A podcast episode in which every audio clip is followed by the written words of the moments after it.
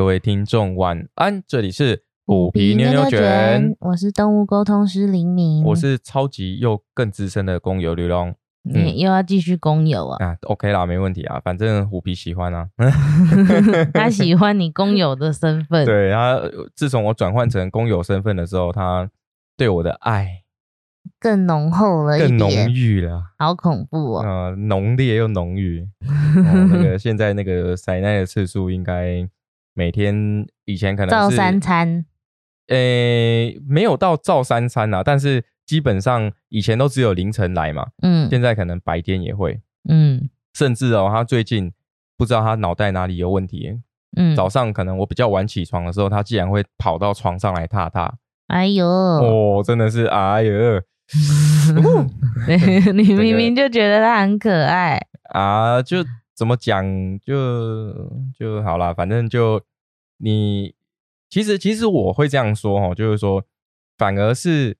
以虎皮跟虎妞的在在我们认识的过程当中，嗯，反而虎皮是从出生就在我们家，对，长大的过程也在我们家，嗯，所有吃喝拉撒都在我们家，他从来没有在外面或是在别的地方待过，嗯，但是他反而是我们最难亲近的猫，哎，就是比起虎妞，对啊，比起虎妞对照组，我们对照一下虎妞，虎妞当初是有一天下班，我跟黎明下班哦，看到一只猫好可爱。哦，它会亲，它过来亲人，然后买罐罐给它吃，还给抱，哦，还给抱。重点是，哎，对，我不知道有没有跟听众朋友分享过哈。虎妞她那时候蛮好玩的，是因为当时蛮晚的，那我也就是没有去，没有，就那时候公司那边它是算一个比较偏远的地方，我也没办法去马上去买到什么什么猫笼啊，什么背包啦，或者什么有的没的。那我就是用纸箱把它带回家，嗯，然后。好玩的是，就是因为纸箱嘛，那我把它放进去之后要盖起来，嗯，然后钻个洞，然后胶带封起来嘛。虎妞很好笑的是，我们放进去第一次的时候，它挣脱了，那吓到，可能不知道，对，它可能吓到。但我们当时是有讲说，哎，哦，我们想要带你回家啊，希望你可以怎么样怎么样啊，以后可以不用愁，不用就就可以吃吃到无限饱啊之类的，就讲一些好话嘛。嗯，哦，放进去之后跳出来第一次。想说啊，完蛋了，这样抓不到，应该早就跑走了。应该跑走，因为其实我我们当时对要去呃诱捕猫咪是完全没有经验的，但是我们在那个区域是很安全的，因为它是完全没有车辆，就是它是在一个办公就是办公大楼的园区里面，所以基本上很安全，而且没有人，因为那时候很晚了。对。你就知道我们以前加班加的多严重。呃，没有，我记得那 印象很深刻，那时候是刚好要中秋连假。对对对，中秋连假前一天，然后那天我们也是加班到九点十点啊，对，差不多那个时间哈。那好玩的是，虎妞第一次失败之后，他就往树丛跑去。啊，想说啊，歪了，完了完了，找不到了怎么办？哇，那这样这个机会就没有了。嗯。想不到我们在蹲在那边，让罐罐这边晃的时候，喵喵喵喵喵来，喵喵来，它它又竟然走出来，然后来吃罐罐，真的太饿了啊！我想，对它应该真的太饿，而且我我大家听众朋友也知道嘛，就是我们报道它过不久去检查的时候，它就已经是怀孕的状态了。嗯哦，那时候已经五星呐，对，那时候五星呐，所以可能稍微饿一点。但是我们当时看到虎妞的时候，他我们以为他才六个月、七个月大，就是很小很瘦。真的很小只，对，很瘦弱，然后很小只。嗯，那后来我们又第二次尝试装箱，也失败了。嗯，到第三次才把它封箱成功。对，它就这样被我们拿到箱子封起来，这样来来回回三次。对，就是它，我觉得它那是一种恐惧的感觉啊。毕竟箱子盖起来可能很暗，或是怎样，对，很暗，然后就被被束缚住嘛。它我们那时候也没办法准备一个很舒适的。纸箱或者是环境给他，当时也是，我是匆匆忙忙跑回去办公室找一个纸箱，然后带个那个那个我们叫俩，嗯，就是那种胶带切割器，然后嗯，对，封箱胶带，然后那个你在拉的时候会那噗，那个胶带拉扯的声音很大声，对，好像我们在家里在做这件事情包装的时候，其实虎皮是吓得要死，但是虎妞好像太弱自然，嗯，因为他第一天就习惯了。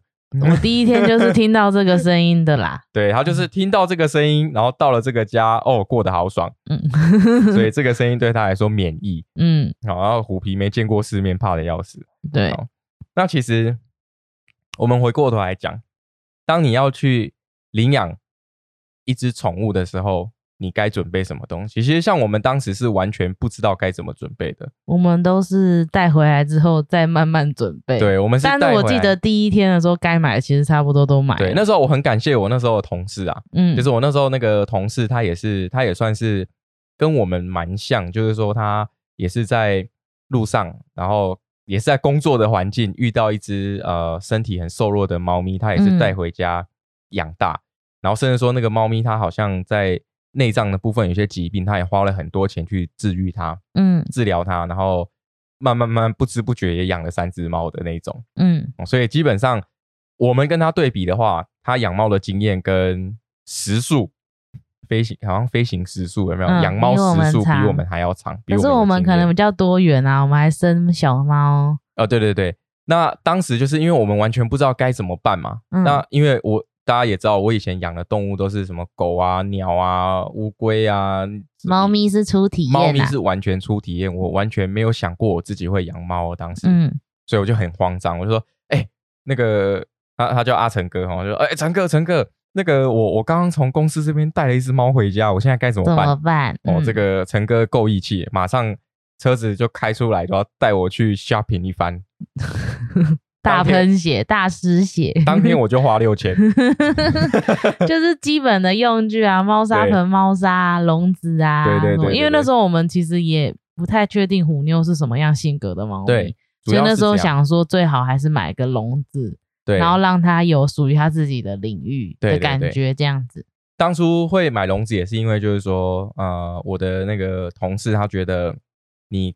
猫咪刚到家的时候，要先让它有建立自己的领域，嗯，慢慢再拓展它能够生活的空间，或者是说你愿意开放给它的空间，嗯，哦，因为我们一直强调人跟宠物要要有一个和谐的共共处的环境嘛，嗯，好，那呃，很很幸运的，又很不幸的，怎样？虎妞关了一个晚上之后，隔天笼子再也没用几个小时就再也没用过，对。因为我们那时候，那时候其实还还很好笑一点是，当时我们太慌张了，嗯，就把罐罐跟猫就丢到箱子里，啊，虎妞一出来，整个脏兮兮的。整个虎妞，因为那时候我们 很暗，所以虎妞它也是深色猫，所以就觉得说啊，好像看起来干干净净啊，怎么样的？就一带回家，那个灯光打下来，全身都是罐罐，嗯，然后脏的要命。那我那个同事也超猛的，他第一天就在。我们家的浴室帮虎妞洗澡，对，对，我们就第一天就帮，因为他整身都罐罐，这个就没办法。那当然嘛，就是说，当时我们其实对于养猫咪这件事情是完全生疏的，嗯，所以我们没有，其实当时我们没有做一个很好的准备啦，嗯。那另外来说，是因为我们是捡到浪浪，对，然后带回家，所以假设说，像一般有蛮多听众朋友，或是说想要去，呃。应该说，我们跟虎妞是一个缘分啊，嗯，缘分到了，然后遇到了，哎，大家互相珍惜这样。但是有些人可能呃不会有像这样子可以遇到，你在路上可以遇到你。跟你情投意合的猫咪啊，或者是真的想抓但抓不到，因为猫咪戒心比较重。对，没错没错，因为猫咪通常哦，你要诱捕的话，应该都要有一些诱捕笼啊，跟一些手段，在旁边守株待猫。守株待猫，对，嗯，对，所以这个是就是可能一般在我们现在就是一些成都市人啊，或是说这种比较在城市里面生活的人，你想要领养个猫咪，可能最快的途径就是透过中途之家。收容所、收容所，或者是一些就是网络上自己有在做一些爱爸爱妈对对对，爱爸爱妈啦，或是这种相关的浪浪的机构啊，或者说像有一些啊，像像我们也是啦，嗯，像虎妞捡来怀孕，然后生了一堆猫，但我们我们知道我们自己的能力跟空间没有办法养这么多，那我们就也是有帮虎皮的哥哥们找到一个好的归宿，更适合他们的家。对，那就是像透过这样的机会。在才可以去接触到动物，然后可能让它变成你的宠物。嗯，好，所以说想要分享，就是说，到底你准备要去接受一个生命到你的一个新，就就宠物啊，哈，新成员，一个新成员到你的生命里面来，你到底该准备多少物质的东西，跟你的心理的精神的状态，你要怎么样去心理准备？对，心理的准备跟状态，你要怎么去做调整？其实像。虎妞的话，我们其实没有调整太多啦，嗯，因为它真的是太太天使了，它的适应力也算很强，对，它适应力真的很强。就是当天我们关在笼子的时候，我突然想到一个很好笑的，我不我不知道有没有分享过，嗯，我记得那时候你说那阿成，他就想说，你们想好名字了吗？哦，然后我们就想说，早就想好啦，虎妞啊，对对对。然后那个陈陈哥还说什么？哎，你就要一直指他，就是手指要指他，然后就说你是虎妞，虎妞，虎妞，虎妞这样子。我当天晚上哦，我不知道这样子指了几次，他就就刘龙就一直在笼子旁边说 你是虎妞，虎妞，就就你就想象哦，你就指着他就虎妞指一下，讲一次名字，虎妞，虎妞这样子。我在旁边是觉得挺好笑的。我其实这件事情做做了蛮多天的，对，不知道你是不是被整？其实你可能是被，我不知道这个晨晨哥出来面对 你，你讲一下到底，在在下面留言，到底这是真的还假的？可是我记得虎妞是叫没几天，他就知道这个是他的名字，就是知道在叫他，知道要叫他，会对这个声音有反应，有反应，对，很好玩，很有趣哦。那我姑且相信它是真的，因为虎妞也是这样教出来的，对对对。可是虎皮就没有这样，虎皮没有啦，虎皮就就他就从小就被叫虎皮，他习惯了。对对啊，啊就是这样。然后那时候我们虎妞回来的时候，它在笼子里面就已经把尾巴高举了，嗯，就是开始在磨笼子啊，然后希望我去摸摸啊。就是不会，还会踏踏，不是说缩在角落，或者是有担心害怕的感觉。没错，没错。因为对于猫咪来说，领域环境的改变，它们可能会一开始会有点心生恐惧，嗯，会有一些生理反应，是会缩啊，缩在角落啊，或是躲在猫砂里面，它觉得安全的地方，有它气味的地方，嗯，它就是会这样子来去警戒自己，然后去让自己可以放松。对，那但是虎妞不是哦。他第一天我们回来洗好澡放在笼子里面的时候，他在里面给我踏踏，嗯，他还边踏边给我喵哦，我真的傻眼。然后隔天早上就就就我们就那个解封了。隔天因为刚好隔天是端午连假，隔天早上中秋啦啊中秋对不起讲错，中秋连假，笼子打开，他就正式解封，他就解封嘞。喂，然后他解 封了之后，就是在在家里面闻啊，摸它的气味啊。绕来绕去啊，磨我们的脚啊，然后就就开始，他就好像他家一样，对，他的适应力非常的强，所以其实我们算很好运。嗯，如果其实这那是我们平常，我跟林敏平常在聊天的时候也会聊到，就是说，哎，如果假设你第一只猫咪是虎皮的话，你怎么办？我最我最常问你这个问题，我说，你看虎皮这么讨人厌啊，如果你第一只捡回来的猫咪是虎皮怎么办？哇，真的是！然后你就会跟我开玩笑说，那就再把它丢出去。当然是开玩笑啦，就是说，虽然说也许虎皮，就这也是好玩的地方嘛。嗯，虎皮跟虎妞完全不同个性。对，这也是因为人，就就是人都会有不同的个性，有不同的相处模式的。当然，动物也会有啊。没错。对啊，所以虎皮的部分的话，就是我们也是依照它的习性。它跟我们相处的模式，那我们就找到一个平衡。就是我们反而是在虎皮身上花比较多心思。对对，因为因为因为虎妞的话，其实它真的是要说它适应力很强的话，我觉得应该也是一一部分的原因啦。对，那另一部分是我觉得它本来就比较信任人。对。它它不亲猫哦，对，它不亲猫，就是像它对外面的一些野猫，就是它刘龙家附近也会有一些浪浪，嗯，它都是蛮凶的，就是会那种想要捍卫家园的感觉，就是一靠近就会，就是因为像我们我们窗户是有对外嘛，嗯，然后有时候有一些猫咪浪浪可能会在附近，嗯，那。有时候浪浪可能靠近的时候，虎妞是会低鸣的，就是就是会会去捍卫自己的领域。它对人不出掌不哈气，但它对猫咪就会。对对，它对猫咪是真的是没有办法容忍的，它就反而它对同同种类的物种是有戒心的。对，所以对那时候其实我们在虎皮身上花的心思反而比较多。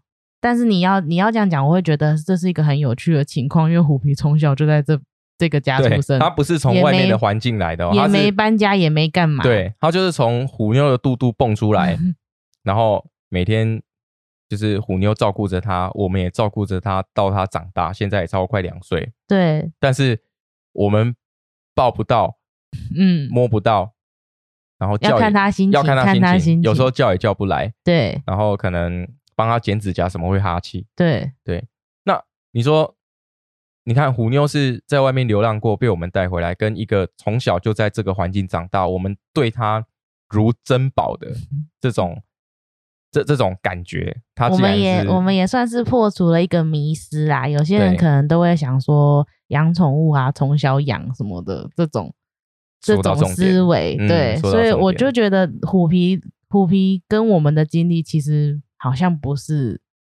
这个套路，对对，反而我们跟虎皮是最亲近的，你知道因为他从小就看着我们，我们也看着他长大，对，而且从小我们其实也是，就是等到一段期间过，他们一个多月、两个月，其实我们也是常常会抱他，对，也是常常会摸他，但是他就是不喜欢，对他就是个性的问题，对。对啊，所以我们常常在说，就是说领养猫咪的过程，嗯，其实。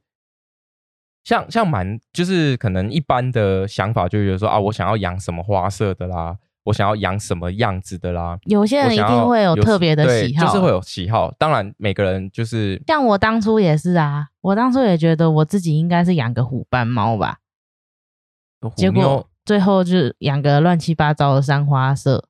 虎妞也有虎斑啊？对啊，就是三花虎斑。但是我原本原本。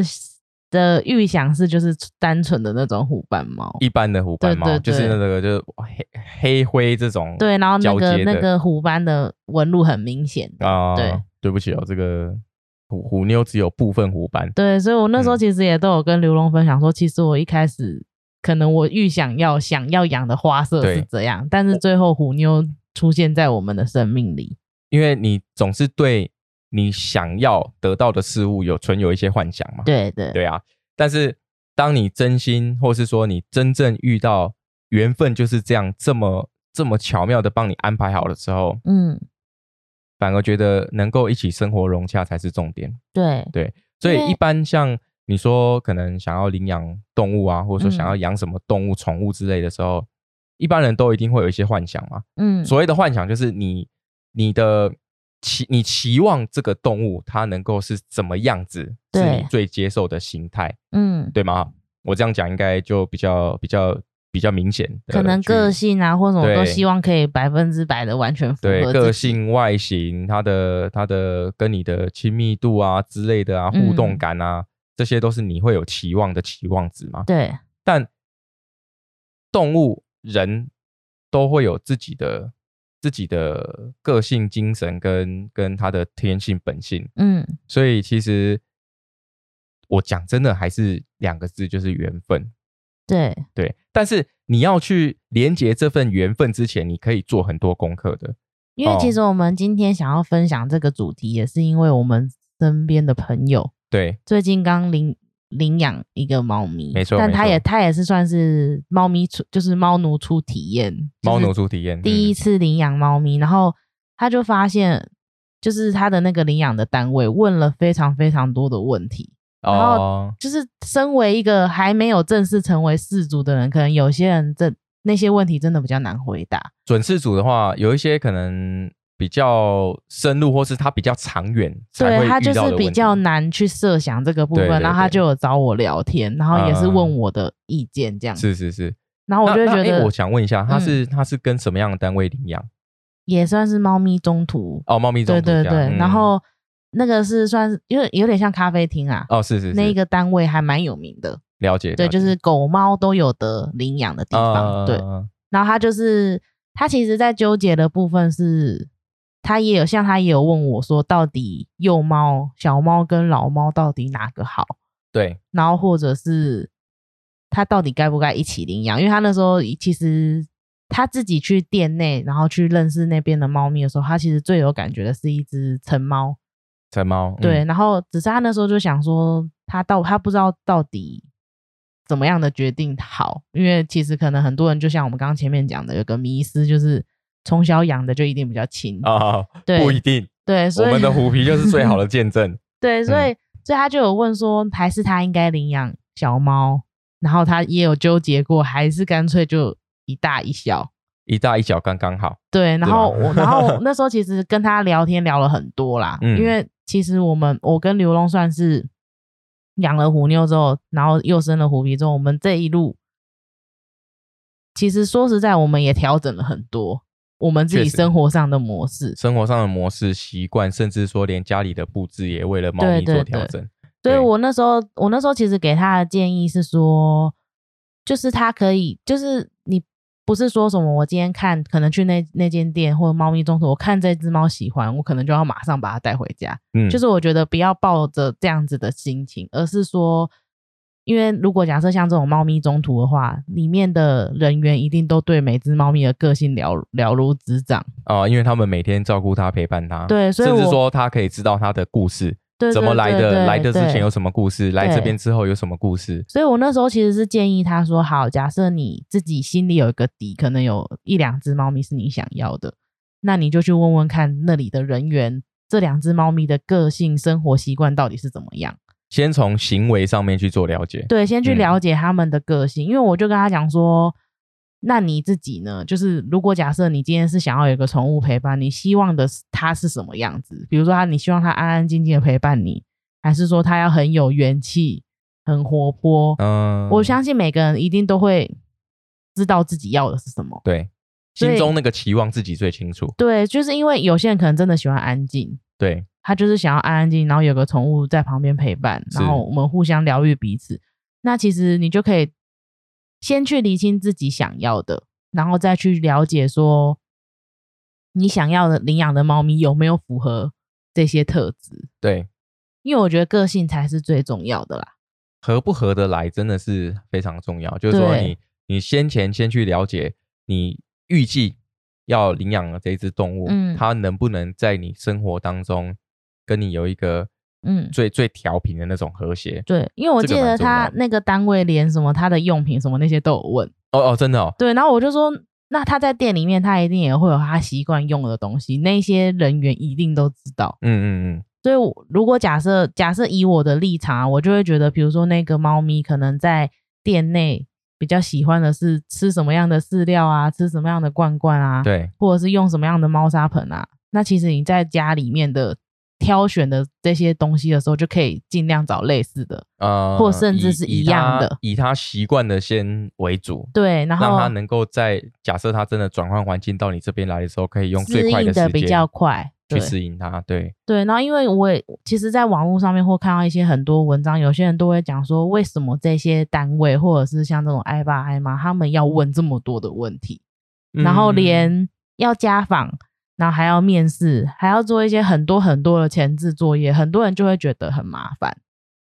但其实，一个生命被他们拯救，或者说被他们透过各种方式让他能够延续，好，例如说浪浪好了，嗯，假设没有这样的单位，没有这样子的爱爸爱妈，也许他们在。这个环境，现在这个社会的环境当中，他他们的寿命可能非常短，他们在外面面临的危险也比较多，风险比较多，所以，呃，当我能够了解那个心境，是当你救援到一个动物的时候，嗯，你一定会花很多心思心力，把它当成自己的孩子一样去照顾它。对，当有人愿意来接手，让他有更好的生活的时候。你就想象自己是这个孩子的爸爸跟妈妈，嗯，你当然会希望他未来的过得好，过得好，他能够安全，安全能够有一个适合他的环境，有一个他能够安稳的环境，所以会想要了解，或是家访，或者说面谈更多东西去了解事主，嗯，一方面也是要评估你到底适不适合养这个动物啊，对，对啊，因为。其实他们都会像我那个朋友，他们其实都会问很多假设性的问题。他们都会讲说，假就是如果未来你的猫咪有一些不当的行为发生，你会怎么解决？哦，对。可是就是这个对，可能我单纯就想养一个宠物，你可能很难去预料这些。可是我觉得在回答这些问题的时候，你可以去反思自己，说不定自己还没有准备好。是这样没有错，对你这样说真的是。因为如果假设他他真的有一些不当的行为，所谓的不当行为，可能就是可能会造成我们生活上面的麻烦。我就讲说到处大小便好了，这个就是一个这个就很对你可能回你每天回家你就要去清理这些东西，对那其实对我们生活上其实会造成麻烦。那可是是不是我们很多时候在领养或是在带一个宠的浪浪回家或什么的，都其实我们都没有想这么多。因为当下你可能有有有点像什么，你知道吗？嗯，就好像在你买新的手机啊，买新的一些玩具东西、电子产品的时候，你当下就只是想要赶快把它带回家用而已啊。嗯，你后面你不会想那么多啊。例如说，呃，举个例好了，就好像说，哦，你在卖场看到一个五十九寸的电视，它我好喜欢哦。嗯，结果你家的电视柜根本放不了五十九寸，但是你还是想就就觉得哦，一定放下，一定放下，所以要把它带回家。带回家之后发现不行，那你就只能怎么办？调整调整嘛。嗯，其实我我这样子是做比喻啊，我不是要把生命比喻成是一个能够用钱买卖的东西，我只是说比喻我们当下的心情一定是希望赶快能够跟他生活，能够把他带回家，然后赶快享受自己期望中的那种生活模式嘛。但事实上一定会这样吗？不一定，因为。猫像猫咪的部分的话，它是需要时间去适应环境的。嗯，哦，狗狗可能比较不用。嗯，因为狗狗本来就是天性比较。可是狗狗就会有另外一个层面，就是它们太过动。呃，或者是我我像我自己沟通过案例，就是他们会乱咬东西啊，拖鞋啊，什么什么的，就是家里的鞋子，可能每个人的鞋子都残破不堪，下雨天都不能穿的那种感觉。就是一定一定都会有他们的天性使然嘛。嗯，那。你在你在领养的当下，你只会对你美好的想象抱有期望，嗯，但是你不会去想到这些后面你没有看到的这这些面相，去要去接受。可能有一些是你没办法接受，对，所以对我我认为那个。那个就是机构，他问这些问题，我觉得问的很好，是因为问的好的原因，是因为他要让你有心理准备，而且让你去先去思考说，假设真的这样的情况发生的话，你会怎么去面对？简单来说，就是你真的准备好了吗？对，你会遇，你未来可能会遇到这些问题，因为我记得他好像就是那个问题，光那个问题的部分就大概一两页，然后就真的很多，然后他就一直问我说。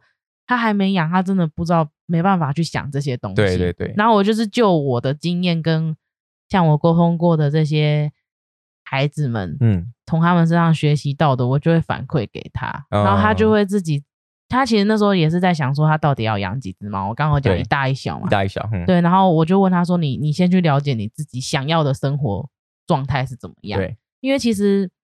在网络上，你说加一些猫咪社团，其实你也会常常看到有一些小猫，嗯，可能被送养了，但最后它们可能太活泼，或者是会会吵会叫，然后会咬人家的头发或怎么样，最后被退养。对，所以我会觉得说，其实如果这些事情都不要发生的话，而是推到最前面，我们去想想，我们到底适合什么样子的的。性格的动物陪伴你，对对。其实这个我觉得这个很重要，是因为呃，我们必须要先有预设一些条件，嗯，当做是是我们未来生活在一起的一个过程跟条件，你才有办法去遇到真正适合你的。对，要先自己想清楚。对，你要自己先想清楚。例如说，像像我们自己的故事好了。我们那时候虎妞生三只小猫的时候，哦，那个活力真的是，我真的是，我我不知道该怎么形容，就是说，可是我们那时候其实也有纠结，是因为他们啊，就一家在一起，感觉很和乐，是是不是干脆要一起养？是，或者是就觉得会有一点舍不得。当然，送养那天我真的眼角泛泪，嗯，而且就是他虽然他虽然才跟着我，就在在我们家生活两个月，但是我就觉得。就是真的会舍不得，会舍不得，真的很舍不得。而且送走之后，看到虎皮在那边叫找哥哥，虎皮那时候找哥哥，真的真的真的看的真的好好难过。但是，但是我们还是要讲，猫其实算是独立生活的。他们到了一到一定的岁数之后，就其实就独立。对它，它其实就不会再不会像呃人类会有那种亲属啊，亲属你是我哥，你是我姐那种感觉没有。嗯，它就是。他们就是算是独立的个体了。嗯，像开始虎妞断奶就不让虎皮吃奶的时候，嗯，基本上他们两个就已经开始渐渐的那个亲密度就已经有在做调整。对，以前可能是虎妞会去帮虎皮理毛理很久啊，然后虎皮就会去踏踏虎妞的肚肚啊。嗯，到现在呢。虎妞舔两下，开始手就伸起来扒虎皮，舔一舔就突然一言不合就打就打起来。了。对他们就是各有各的领域，但是可是他们感情还是好，他们感情是很好啦，确实就是说他们吃东西的时候都会互相分享。嗯，对，但是还是有一些不合的地方。对，例如说像虎皮就不会跟虎妞一起吃饭，嗯，他们的吃饭时间就是分开的，他们睡觉的领域是分开的，对，他们陪伴爸爸跟妈妈的时间也是分开，他们自己有分配好。因为我们像我们就有问过虎皮说，你一定要凌晨来在那边撒娇嘛？就是真的我们要睡觉了，就是这样有点吵。可是我记得他那时候的回复就是讲说，因为只有这个时间是他的，对，所以他们自己都有分配好那个时间，那就已经没有那种亲子或是亲情的连接了。嗯，我相信还是有啦，像是我在沟通的时候也有碰过，就是。他觉得他很特别，就这样，就是感觉就是就是伙伴关系，就是很特别的存，很特别的存在啦，有一个很特别的羁绊吧。但是他也不会说出对啊，他是我妈，或者是对啊，他是我的谁谁谁。他们对于这个这个情感是比较比较没没有这么的强烈的，对，因为他们本来天性就是独立生存的个体，嗯，对啊。所以像猫的部分，你刚刚说就是说，哎，他想要一大一小，那一大一小会有什么样的问题？那你你希望你小像哦，对，我们刚刚还没讲完，就是我们当时也在适应一大三小的时候，嗯，真的是很辛苦，对，因为他们我我们是几乎是开放空间让他们去生活，对，所以呃我们在睡觉的时候，可能就会突然有好几只猫跳在我们的身上跟跟脸上，在玩，在玩，嗯，真真的是防不胜防，防不了，防不了，我我甚至在我的。床边建立的铜墙铁壁，他们还是有办法入侵。有啊，我们之前好像有，对，我们之前有分享过，所以，我我们也没有说，当时的我们就会觉得，嗯，那就让他们在他们喜欢的环境，然后他们他们已经熟悉的环境，就让他们自由的去奔放嘛。对，所以我们也没有说啊，特地把它关起来啊，或是说特地特地准备一个。不是我们常用的空间让他们活动啊，没有。加上我也，我们也是担心虎妞，因为虎妞已经习惯这样的生活模式。啊，他如果我们是因为为了要让他照顾小猫而把他跟小猫关在一起的话，就怕他会有有一些不习惯或者怎样不适应。所以这个我们当时的考虑就是，嗯，那就让他们有他们啊，我们退一步，我们退一步嘛，晚上睡觉戴耳塞啊，听音乐啊，外面盖铜墙铁壁啊，然后。就能怎样防就能怎样防就怎样防啊！一直一直升级这样。对啊，就我们就一直一直在我们的防御攻势升级。但 但我是觉得蛮快乐的那段时间。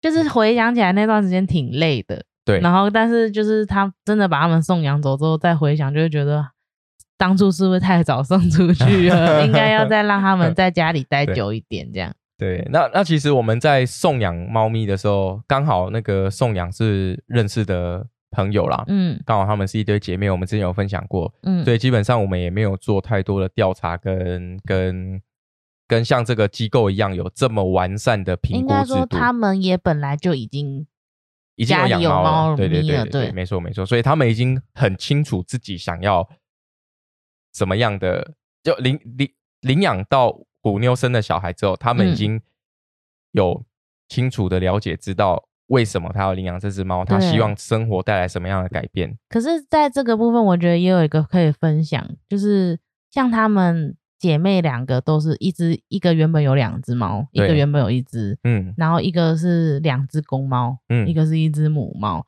其实很多人都会想说，我如果要养，我是不是要一次领养？或者是我先养一只，后面再领养一只。嗯，但是我我发觉一个很有趣的情况是，可能有些人会建议说，比如说家里的猫咪原本就是成猫，那你接下来要领养的话，可能领养一只幼猫。幼猫，我觉得这个是有道理的，因为像我我们把卵小跟卵皮送送养之后，他们家的猫咪原本都是成猫，像第一个是姐姐的话，它是两只公猫。对。那两只公猫有一有一个就很像父代母职，哎，就是就是 它真的是就是虽然说会有不合的地方，但是成猫通常都会让幼猫，嗯，然后像那个附带母子的，就是它真的也是会把肚肚就是给那个给那个小猫躺躺或者踏踏，对，它就真的很像附带母子。对，那另外一个的话，原本是一个母成猫，它也是很让着这个。小猫啊，所以我就觉得其实这应该是有有有道理的，就是要养一个，就是如果假设今天你还想要再领养一只猫咪，可能要从幼猫开始，我觉得应该是家里的成猫会。比较多的礼让，然后可能也会指导他们应该要怎么样去生活，带他们社会化。但这是理想状态哦，也是有那种完全没办法合的猫哦。当然，但是我觉得前期的作业很重要啦。对对，前期你要让他们先隔离，然后认识彼此之后，再真的把他们放在同一个环境。这这个这个过程我们就不讨论了。对，我们就是单纯讨论，就是说你。真的想要领养一只猫咪的时候，其实你要准备的东西非常多，非常多。而且我觉得心理的准备反而比这些什么设备啊，或者是对我要做什么防跳脱的窗户，这这些这些它都是它都是重点，但是它绝对不会是你心理上面调整的，比比你心理上面调整还要更重要。嗯嗯，因为你心态上面的调整，你才有办法去融，呃，你才有办法去让这个动物跟宠物融入到你的生活，融入到你的心里嘛。但是如果你单纯只有在想这些物质的设备该怎么去去做的话，其实大家只要你有收入能力都做得到。嗯，对啊。而且这个一定也是送养单位他们会考量一个。对啊，对啊，没错啊，没错啊。就是就是你的你的经济状况，但是我觉得很重要的是自己的心理准备。比如说你也要去设想说，假设他们未来年老了、生病了，这些照顾的钱其实是很可观的。没错，没错。所以呃，我我们也可以建议听众朋友啊，像像我们就。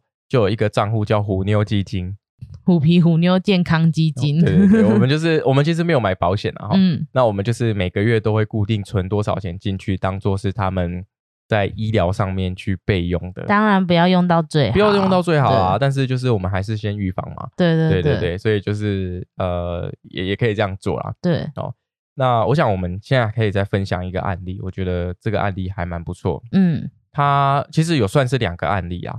嗯，就是一个是啊非常正向的，嗯，然后一个是可能在就当我们沟通完之后，灵敏沟通完之后，觉得有一些地方可以做调整的，嗯，的这个两个案例，就是也都是也都是从领养开始，对，哦，那其实我们说，其实我们一直很想，呃，也不能说很想，我们现在就有在做了，嗯，就是说有点类似像是一个媒人，嗯。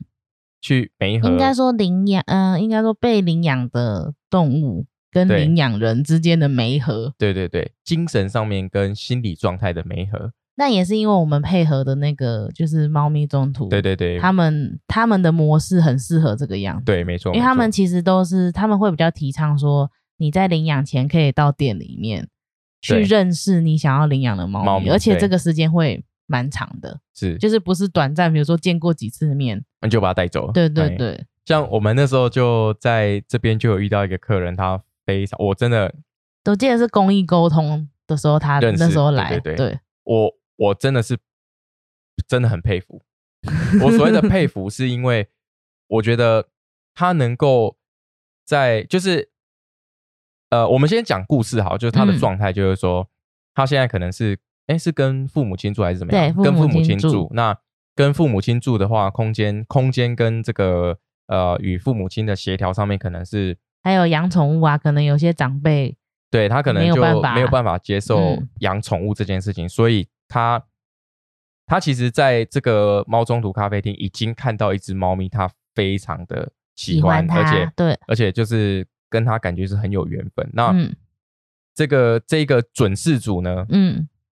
他去这个猫咪中途这边到底花了多长的时间去认识它？应该有年了吧？他已经是他已经是他已经是那个原本就是这间店的老顾客。对对对，然后就是也是为了这只猫咪，就是一直都有去观察它。嗯，那每次去去店里的时候，就是观察，然后去跟它亲近，然后去跟它培养一些情感。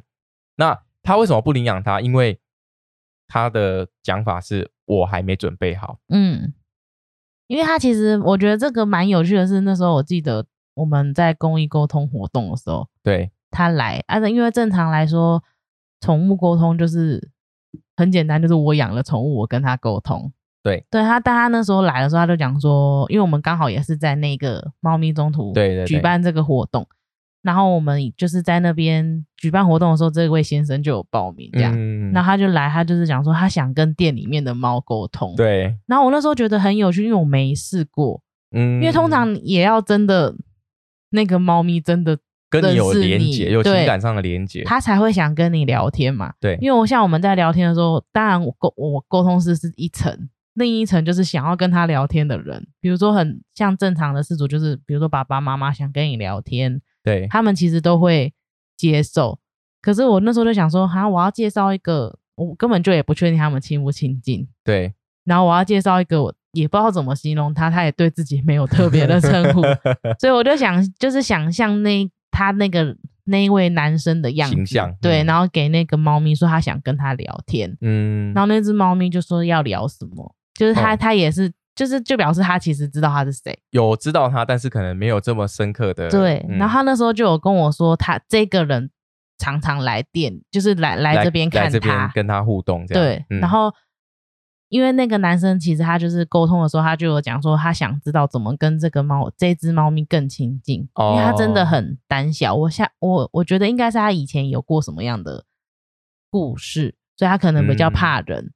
他在店里面也都是躲起来的，就只有只有可能快要打烊、接近打烊的时候，人比较少的时候，他才会出现，气味比较少的时候才会出现。对，所以他他其实是算是说，假设今天你都是在人多的时候去那那间猫咪中途咖啡厅的话，可能你不会看到他。是是是。对，然后因为这个男生他其实第一眼看到那只猫咪就是想要领养它，他就觉得，对，他就觉得他。他跟他自己的，他给我的形容是他觉得这个猫咪的感觉跟特质跟他自己很像啊。对，然后我就想说，好，那你想要聊什么？然后因为他也是一个直男，嗯 嗯，就是工程师直男吧。我想他就是就直接跟我讲说，嗯呃，我我就是想要领养它，然后就是非他不可。对，就他就是非他不可，然后就是就他这一只，那他就他就那时候就跟我讲说。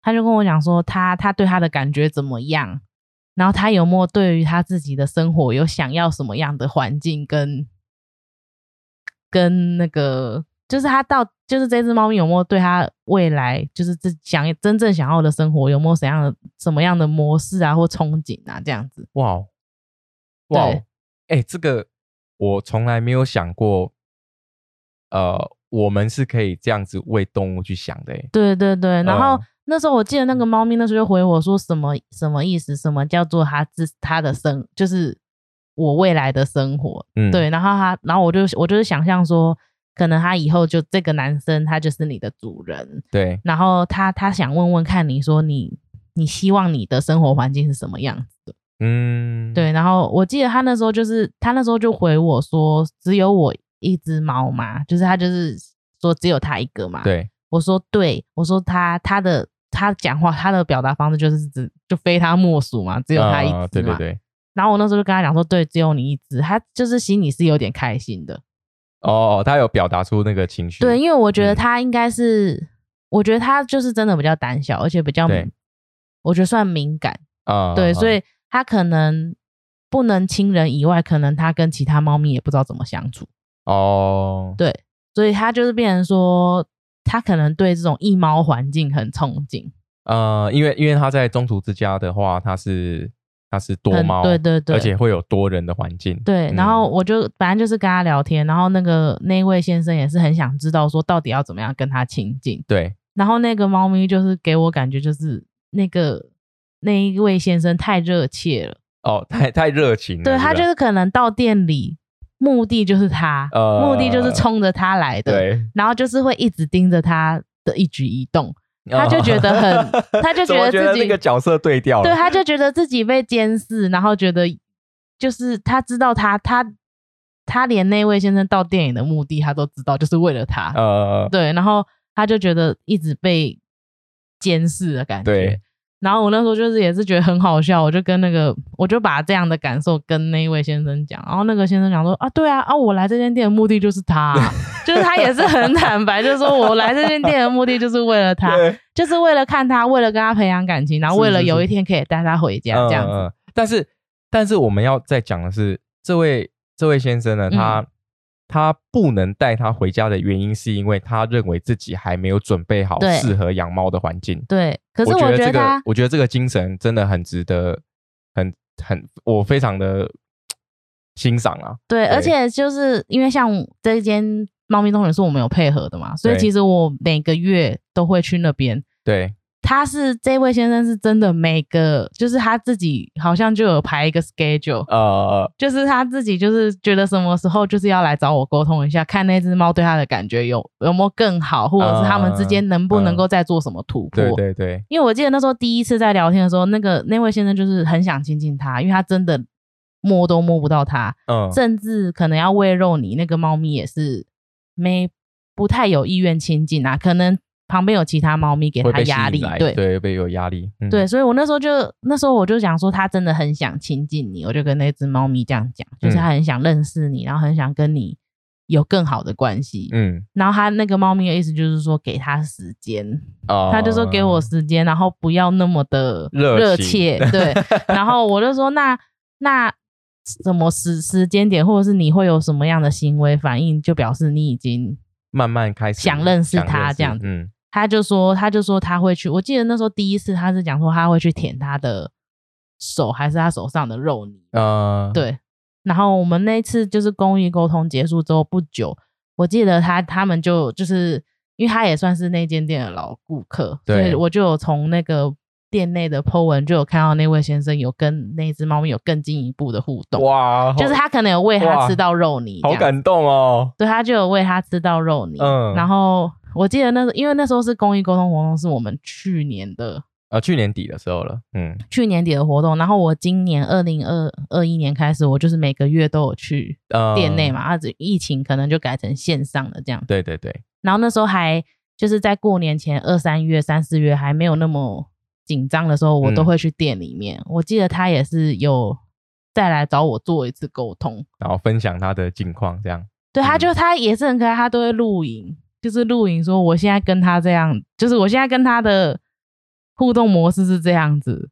然后那那只猫喜欢吗？还是我有什么办法可以再更进一步这样？哇，这个，因为他那时候就讲说，他就讲说那个猫咪就是会躲在角落。他说他摸现在啦，就是他摸得到它，对，但是就是很像那种手指，就是手指的最尖端，尖端碰到而已，碰一下，因为那只猫咪都缩在角落哦。对，然后他就说他现在摸得到它，然后就是，然后就是会，就是可以，它也会吃他手上的肉泥啊，或者是。喂它吃东西，它会过来这样子。对，然后他就说要怎么样才可以更亲近。然后这个猫咪就很，我记得那时候第二次的时候，他就讲说，他就他就给我感觉是，我都已经做到这样，他到底还想要我怎样的 这样这种感觉。那个猫有一点有一点那个精神崩溃了，我已经。我已经试出我最大的诚意了。对他就这种感觉，他说我就已经这样了，但他到底还想要我怎样？就是他给我感觉是他他能够让他摸他，已经是目前最大的限度了。这样其实蛮可爱的。他到底还想要他做什么？这样。然后我就说，那你要你想要怎么认识他？然后然后然后我记得那个那个猫咪的回复就是说，他觉得。就是那个那位先生来到店里，感觉就是很像一个 SOP，呃，就是第一步骤我呃黄瓜我来喽这样子，然后第二步骤可能第二步骤可能哎我要喂你吃肉你哦哦 你有吃到哦啊第三步骤就是摸到你，然后可能今天的 checklist 都做完之后他就离开店里这样，他是有他是把它当成是一个专案，对对对，然后然后那个猫咪给我感觉就是他觉得那个人那个男生都没有好好的跟他聊天。他没有认识他哦，对，然后我那时候就把这样的感受跟那个那位先生讲，然后那个先生的意思是说，他觉得自己就是生活上或者是工作上有很多压力嘛，对，他觉得他跟他分享可能会影响是一些负面的情绪，会影响到他。他真的好，他真的好可爱，我觉得很可爱。然后我那时候就跟他讲说，你这样讲也不太对啊，我觉得你可以换个角度是。你跟他分享的时候，你可以跟他说：“虽然我工作很累，我的生活很辛苦，可是我看到你，我就很开心。”哦，这个讲法听起来好。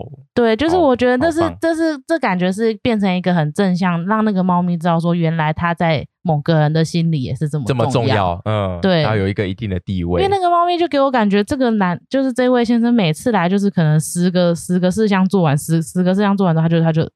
他就说：“哎，下次我再来哦，拜拜。”这样的这种感觉，他就说他都没有办法从更多的地方去认识他，他就只能从吃摸，然后面对面对去去了解他而已。对，我说以猫咪的角度，对对对。然后我就我就想说，他希望你可以跟他聊聊天，对。然后我就是跟他这样讲，但是因为就刚好就疫情，所以我不确定他们之后怎么样。但我觉得是。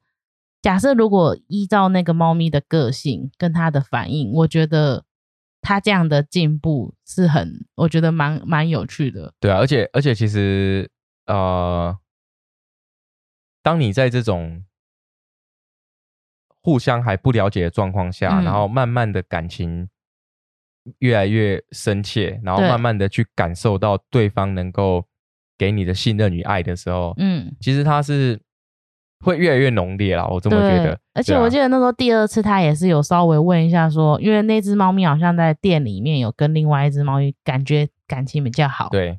然后他就那个男生就有问说：“那你是希望自己被领养，就是一只就好呢，还是你要跟另外一只猫咪一起？”嗯。然后那个猫咪给我的感觉是，他是想希，我觉得是因为他现在的环境，对，就是加上可能其他的猫咪有一些。他不知道怎么跟他们相处，所以有些压力。所以他那时候是回我说，他希望先他一只这样。哦，对。然后我觉得很好笑，就是那个猫婆婆，猫婆婆也是，就猫婆婆就讲说啊，反正等你准备好，你找到房子之后，然后你家里用好之后，我检查完没问题，你就可以把它 接回家了这样子。他他已经呃，应该说在这么长的时间哦，嗯，那个这位先生他也愿意。去为了这只猫咪做生活上的调整，而且我觉得很好的是，你透过这样子，或许送养人也认识你，对对对，他更知道你，更能信任你。对，你可能就是在这段，你可在别人看来可能很繁琐的前面的这个过程，对，但可能认养人已经知道你这个人的模式，这个人的行为，然后对这个猫咪的感受什么，他可能会更快。推进跟你把它带回家，比如说领养的这些过程，但是也要看你能够为这只动物做什么样的准备。对，所以我觉得很有趣，是他一直说自己还没准备好。对，这就是他还没有。他真的是，真的是很有工程师的范儿，就是 像我也是这种，我一定要要万全的准备，万全的准备，或者说已经已经有想好所有所有可能发生的事情，然后分析好整个局势之后，嗯。才做下一步，才会做重要的决策。对对对，对这位先生来说，要负责他一辈子猫咪的一生，是他非常重要的决策。对，所以他愿意先把所有的事情都准备好，环境、心理互相磨合的状态，嗯，都到一定的程度之后，他才带回家，他才带回家。对，一方面是能够让猫咪更能够快速的去接纳你、适应你给它的环境，然后跟你。开始有融洽的相处生活模式。那另一方面是他知道自己还缺少什么东西，所以他努力的去补足。对对，所以你说像像这个案例的话，就是他愿意花这么长的时间去认识这只猫咪。嗯，跟也许我们看一两次对眼就想要把它带回家，然后这个磨合期很长，对，磨合期很长。那机构的部分当然就会问你更多了，因为他因为他还不了解你嘛。对。我要因为每天可能在他们单位来来去去的领养人这么多，对，他怎么他其实也是只能透过这些问题去了解说这只猫你想领养的猫咪到底适不适合？但其实这也是表面的，只能我们在表面上面看到的问题跟回复嘛。嗯，但是你真正能够在心理上跟精神上能够跟这只猫咪有什么样深刻的连接，或是说未来能够怎么样发展，还是得。我生活在一起才知道啊。对，那这些机构跟中途或是爱爸爱妈，他们要把自己救援回来的宝贝在亲手转交给一个陌生人的时候，当然他们会花很多的时间跟心力，想要去了解，更了解你，希望希望你希望这个事主能够找到一只真正能够陪伴他的动物，动物呢也能够找到一个啊跟他可以生活融洽，然后让他无忧无虑的。对啊，加上他们救援可能也花了很多心力心力跟时间啊，对啊，所以这个部分的话，呃。也许，也许就是常常就像就像呃，刚刚李敏说的朋友，就是你的朋友嘛，嗯，准备要去做领养，说，哎，有些问题我真的不知道该怎么答，我有些有些事情我真的还没想到，没有关系，可能让你对，但是让你提前想到，让你提前先想到啊，或者是让你知道你到底是有没有准备好，对，所以你说，说不定有些人看到那些问题之后就觉得却步，那就表示你没有准备，哎，有有可能也会想说啊，怎么这么刁钻？我不过领养一只猫而已，我不过领养一只狗，但是换个角度来说，这只。这只猫猫或是这只狗，它要用它接下来就是要，也是一种风险呢，就是一个风险。说我要跟你生活一辈子，哎，但是他完全不了解，他完全不了解你啊，所以变成说，为什么这些机构他们需要花这么多的时间，这么多的问题时间，甚至要面试要家访，就是因为他我我们也希望就是可以缩短这个领养的。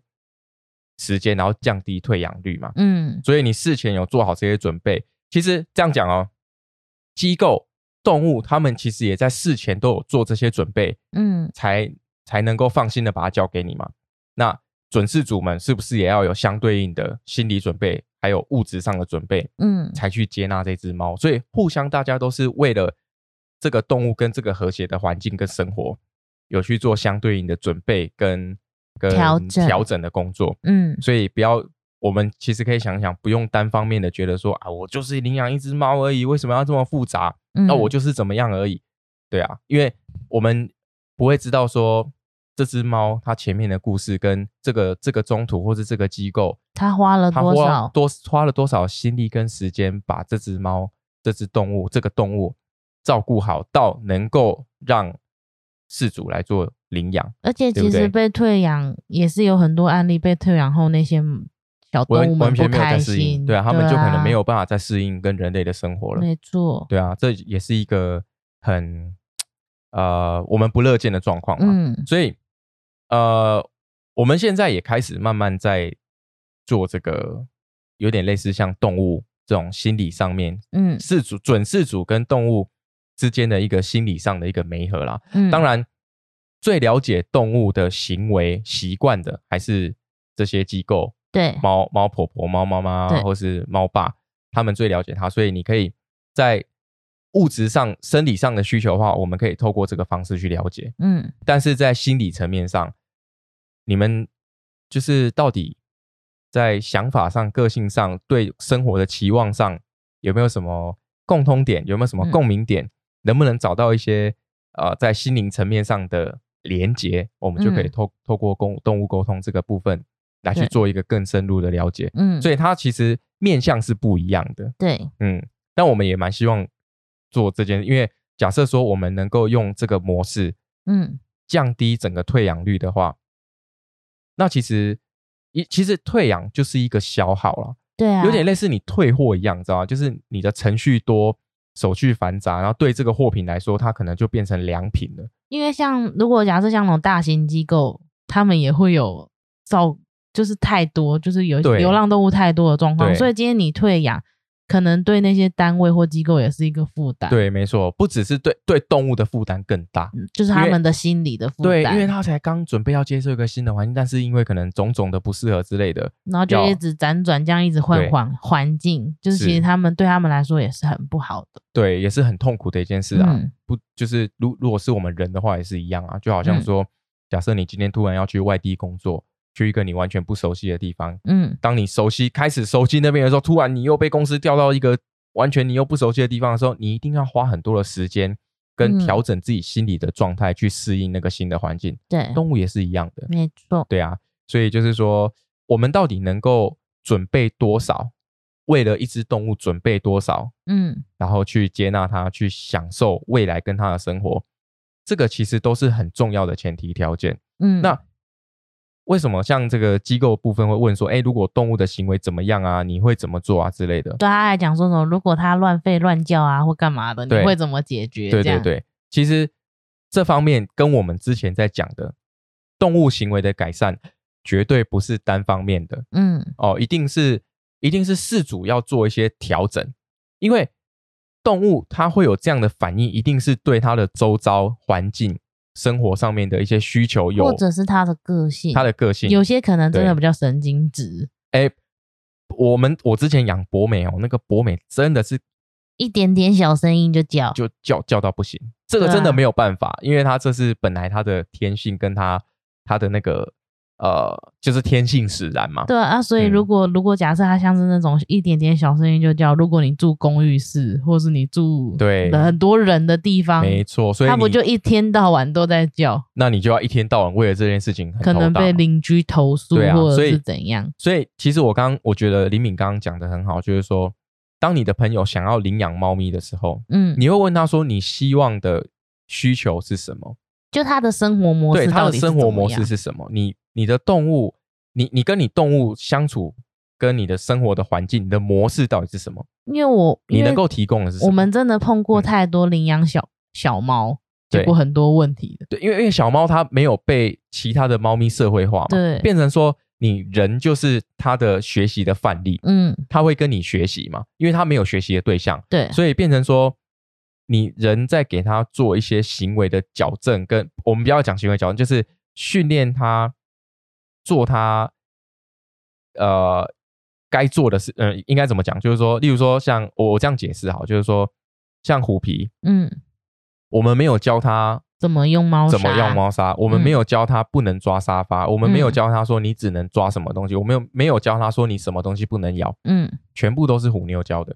他会学习虎妞啊，他会学虎妞。然后虎如果说像像虎皮之前会抓，就是会可能伸懒腰会抓沙发。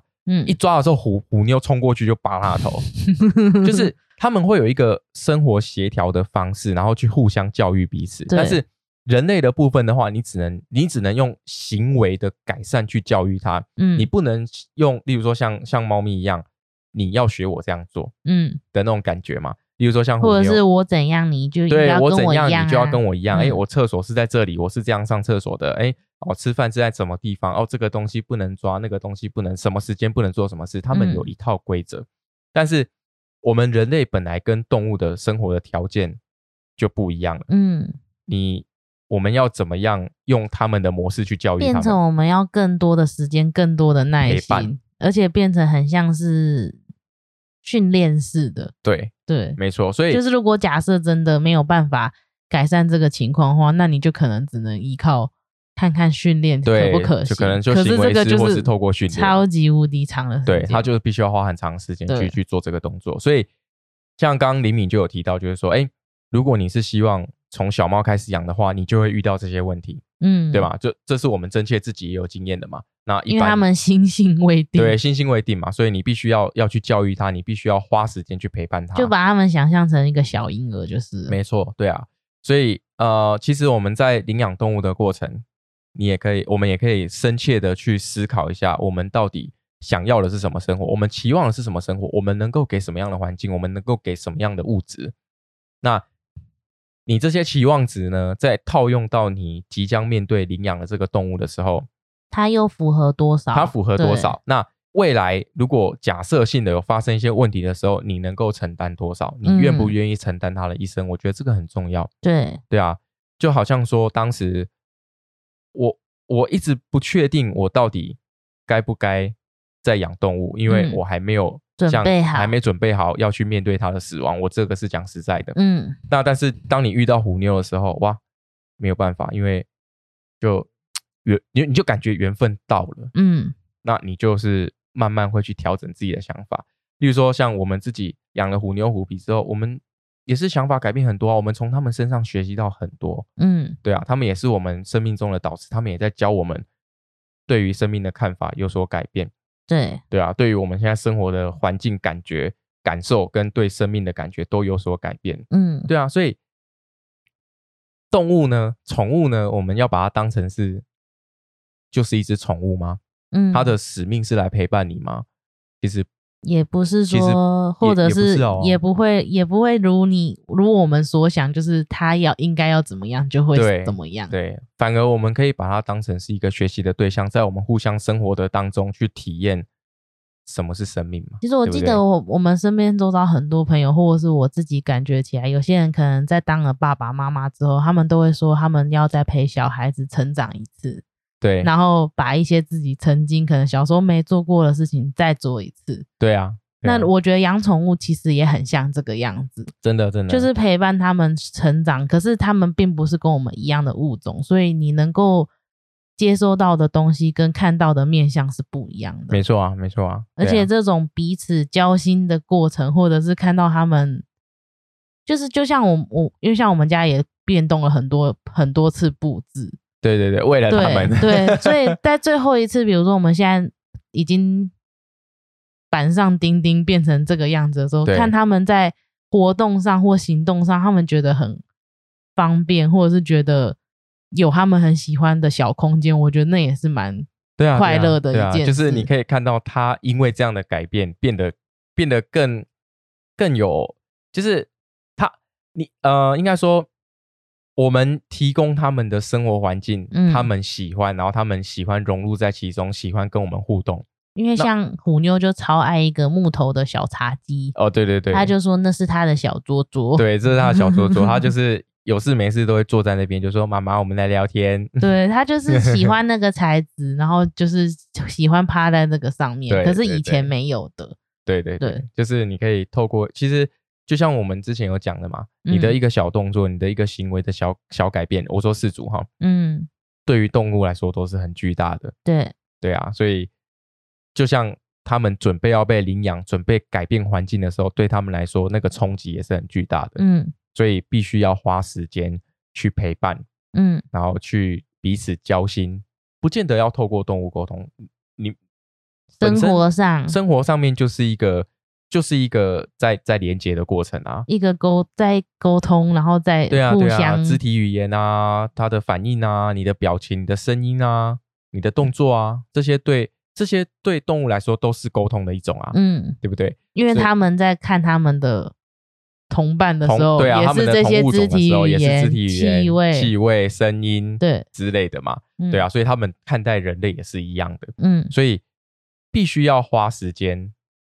去做这件事情，那前置的准备跟作业，还有你心理状态的调整也非常的重要，而且也要要要有心理准备，就是会有一段磨合期。对，这个是必然的，而且一定会调要调整很久。没错，没错。所以为什么动就是这些机构，他们都会想要去更深入的了解事主，嗯，能不能在面对这些问题之后，做出比较正确的决定、决定或是回应，嗯。这个是有了解的必要啦，嗯，对我是这么认为，我也这么觉得，因为呃，就像就像这个我们刚刚讲的那个猫咪中途咖啡店那位先生一样，嗯，他希望能够给这个动物专属于他，然后他想要的生活环境是什么？他的出发点是这样，嗯，那我们是不是也可以像这位先生一样，就是哎？我们不要用我们人类的角度出发，因为万物皆平等。嗯，我们也可以试试看，用用用动物的角度来想啊。哎，你期望什么样的生活？其实多观察他们都看对，多观多观察他们，你就看得出来。像像我们都知道说虎皮是高空系哦，对对对。然后虎妞就是那个地属性，地属性，地属性点满。他们魔法不一样，地属性点满。那个虎皮是高空属性点满，嗯他都喜欢在高的地方观察。对，虎妞就是在地上。就他就很喜欢他他他底盘也低啦，干嘛这样？他是伸过肚子比较松，比较松弛哦，底盘比较低，所以比较容易碰到地板。嗯，对。可是就是其实观察他们都看得出来。对啊，对啊。又或者是其实多检多去也观察他们吃啊，或者什么行为行为，其实都可以大概的知道他们到底喜欢什么，不喜欢什么。没错，没错。对啊。所以这一集我们就主要来分享，就是说。啊，当你想要领养一只动物的时候，其实不只是你物质上面要去做准备，更多的是自己心理的建设跟准备。对，然后，而且重点是，我觉得就是也是再一次去反思自己到底要什么样的生活。没错，没错，没错。这个我觉得这个非常重要。嗯，对，你要去醒思一下，到底养这只动物你希望你期望它带给你的生活的模式是什么？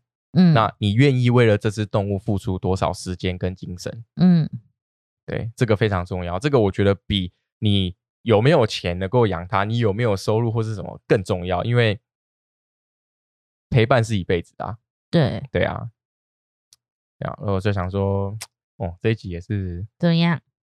哇，也快一个小时，也一个小时了。嗯，其实有有一些小故事没有分享到，但没关系，可以再分享。对啊，因为其实。